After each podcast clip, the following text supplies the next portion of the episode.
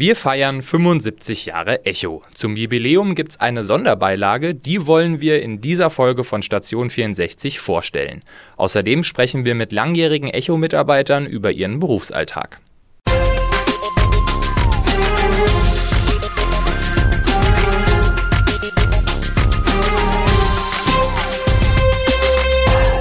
Gude aus der Echo-Redaktion zu dieser besonderen Folge von Station 64. Mein Name ist Maximilian Brock und gemeinsam mit meiner Volo-Kollegin Jennifer Friedmann werfen wir heute einen Blick auf 75 Jahre Echo. Am 21. November 1945 erschien die erste Ausgabe des Darmstädter Echos und seitdem ist eine ganze Menge passiert. Es gibt zum Beispiel mittlerweile Lokalausgaben für ganz Südhessen. Heute gibt es deshalb eine ganz besondere Folge unseres Podcasts und es sind alle unsere Volo-Kollegen, deren Stimmen ihr aus den bisherigen Folgen kennt, mit dabei. Ja, genau. Sonst wechseln wir uns ja immer ab. Also alle zwei Wochen besprechen zwei Volos ein aktuelles Thema. Heute aber geht es ums Echo-Jubiläum. Zwar kann es gerade keine große Feier geben, aber trotzdem gibt es eine Beilage mit mehr als 60 Seiten. Da wird auf die lange Geschichte geguckt, der Verlag wird vorgestellt und es geht auch darum, wie und wo die Zeitung überhaupt gedruckt wird. Besonders interessant finde ich dabei, wie sich das Titelblatt in der Zeit verändert hat. Das Generationengespräch mit einer Kollegin, die gerade ihren Volo erst beendet hat und einem Redakteurskollegen, der schon seit Jahrzehnten beim Echo ist und natürlich den Beitrag über crossmediales Arbeiten und da gehört ja auch dieser Podcast dazu. Die Volos haben an der Beilage mitgewirkt und wir wollen heute die Gelegenheit nutzen, sie euch näher vorzustellen und sie zu fragen, worum es in ihren Beiträgen genau geht. Und damit fangen wir doch am besten gleich bei dir an, Maxi. Erzähl uns doch mal so ein bisschen was über dich. Wie kam es dazu, dass du beim Echo arbeitest?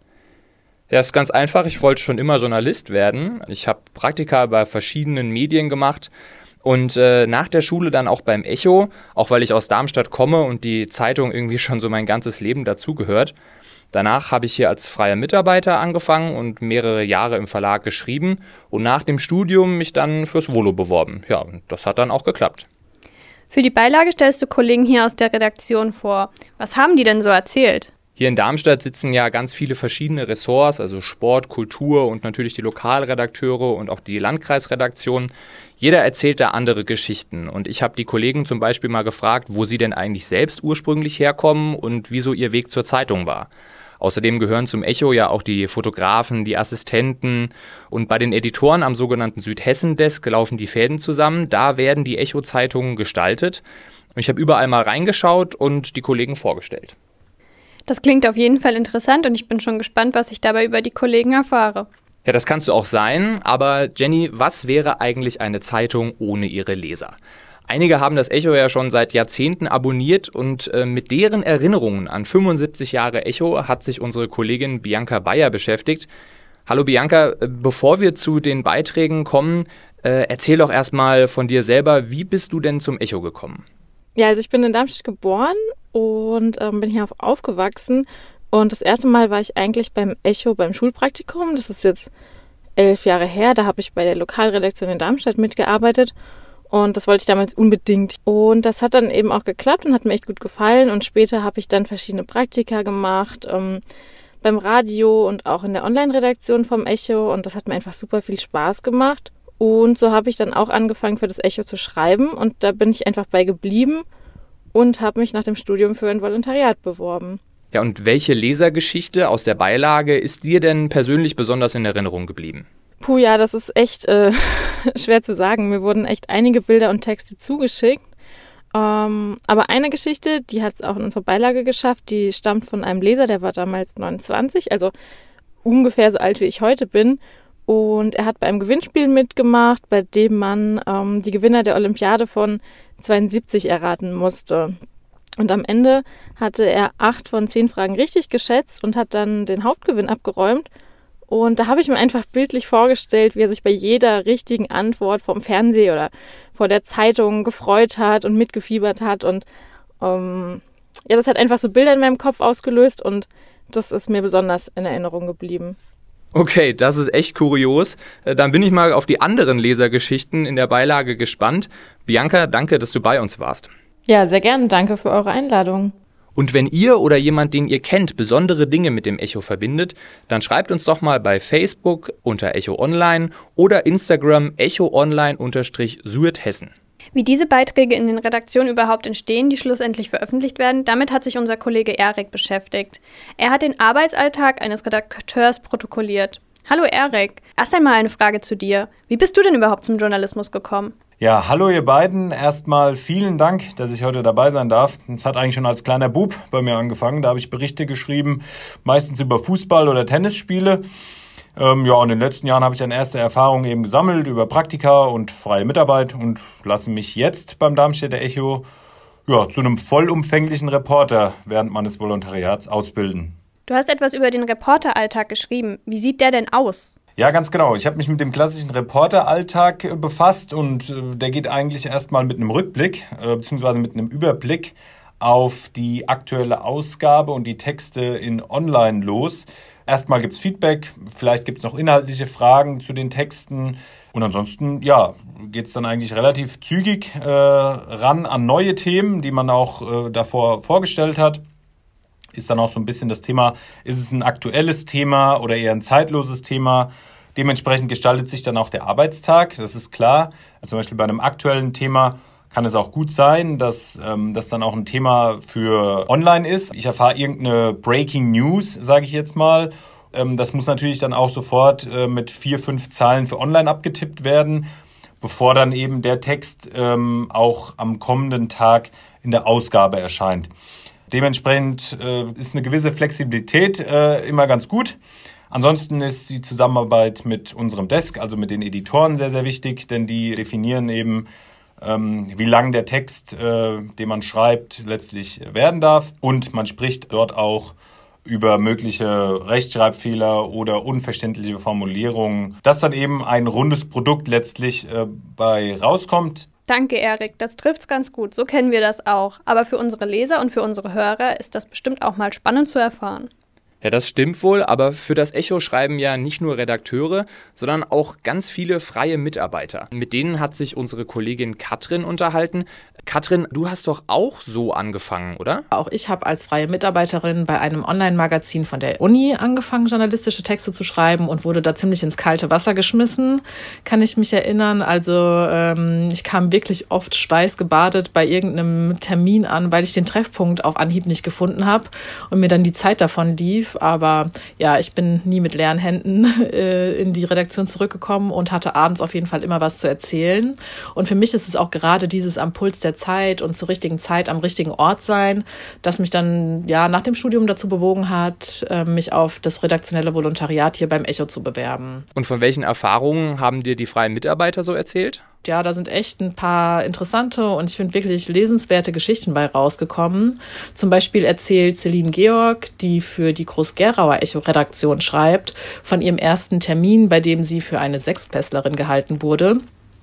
Oder Alexandra Welsch erzählt davon, wie wichtig und zugleich schwierig es manchmal ist, die professionelle Distanz zu wahren, weil es ja schon äh, wirklich bewegende Schicksale sind, mit denen man da teilweise konfrontiert ist. Und genau, also ich hatte echt viel Spaß dabei, diese Seite entstehen zu lassen sozusagen und äh, ich hoffe, dass es den Lesern auch gefällt. Danke, Katrin. Bis bald. Macht's gut. Jemand, der auch viel zur Arbeit im Echo erzählen kann und der sich hier richtig auskennt, ist unsere Kollegin Annette Wannermacher-Saal aus der Lokalredaktion. Hallo Annette. Wie hat sich denn die Arbeit verändert und wie sah das früher aus in der Redaktion?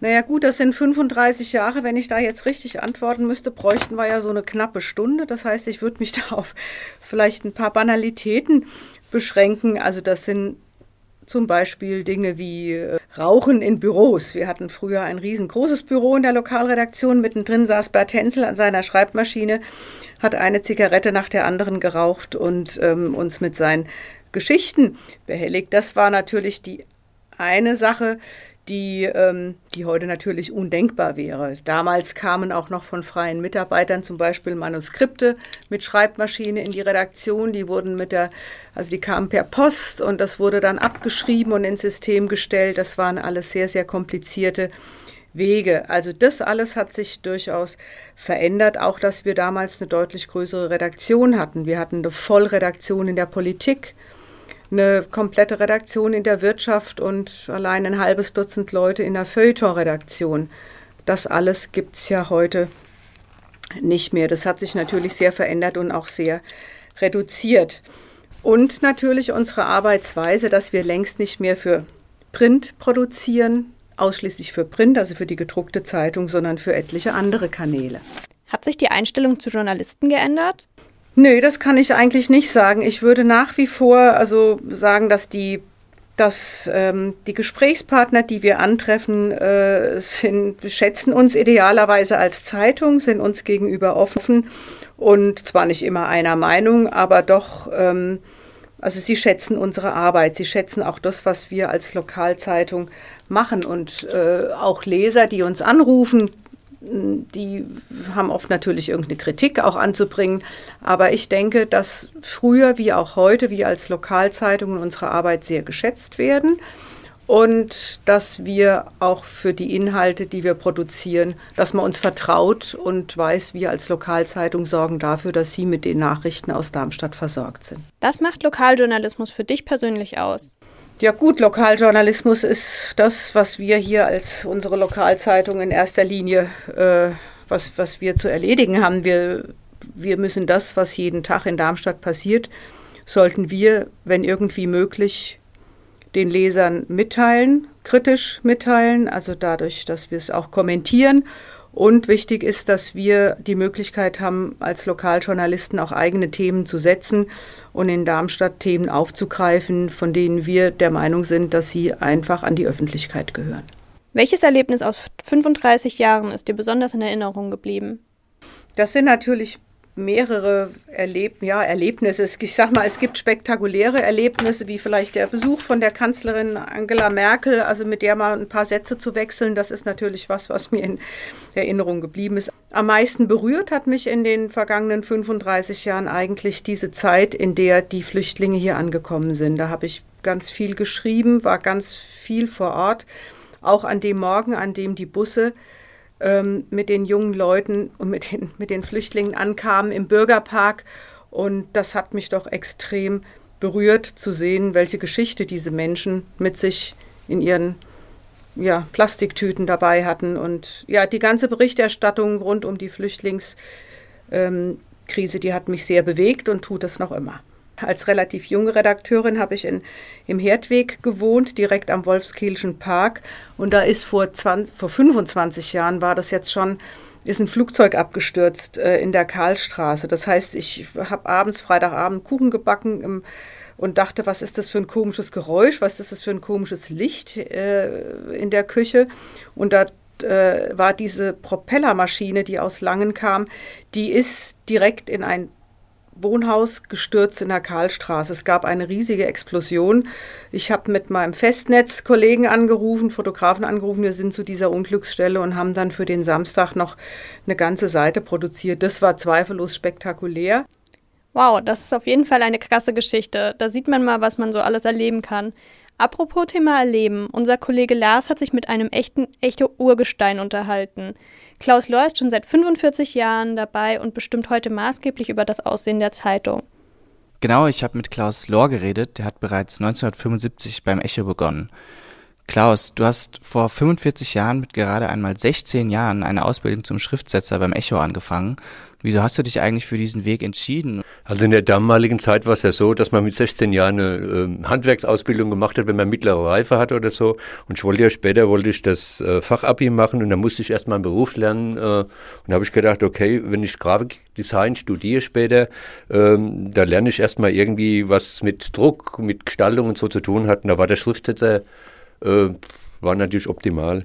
Ich habe schon immer viel gezeichnet und habe äh, äh, kalligrafisch habe ich was gemacht und das wollte ich dann unbedingt mal machen. Was hat sich denn seitdem getan, vor allem auch in technischer Hinsicht? Vermisst du vielleicht was von früher und ist irgendwas heute undenkbar? Und vor allem, was ist vielleicht besser heute als damals? Äh, Ende der 70er Jahre war ja die Umstellung auf den Fotosatz. Und da wurden die Schriften äh, von Film auf Fotopapier belichtet und äh, mit der Hand auf Druckbögen montiert. Und Ende der 80er und da begannen wir mit der DTP-Gestaltung. Das war also, man hat ganze Seiten, man hat gesetzt, man hat Korrektur gelesen, man hatte gestaltet, man konnte also komplette äh, Pro Projekte am PC äh, erledigen.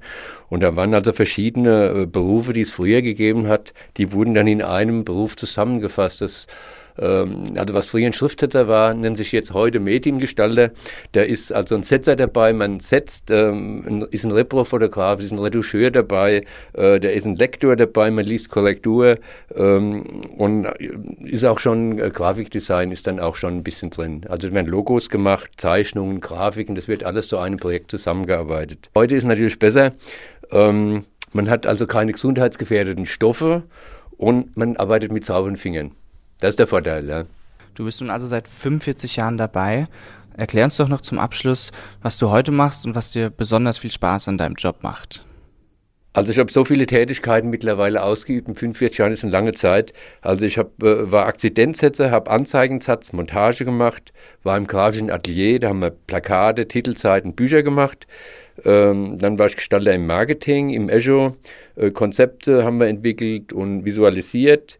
Und heute bin ich äh, sozusagen Mediengestalter oder Redaktionsgrafiker. Da machen wir Landkarten, statistische Schaubilder und äh, die Gestaltung von besonderen Themenseiten. Also ich bin ja eine Leseratte.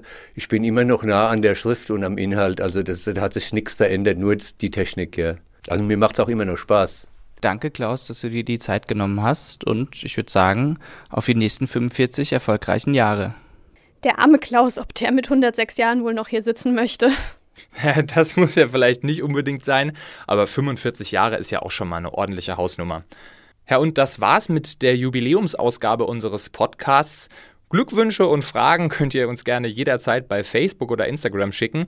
Die nächste Folge von Station 64 gibt's dann schon in anderthalb Wochen. Bis dahin, tschüss. Ciao.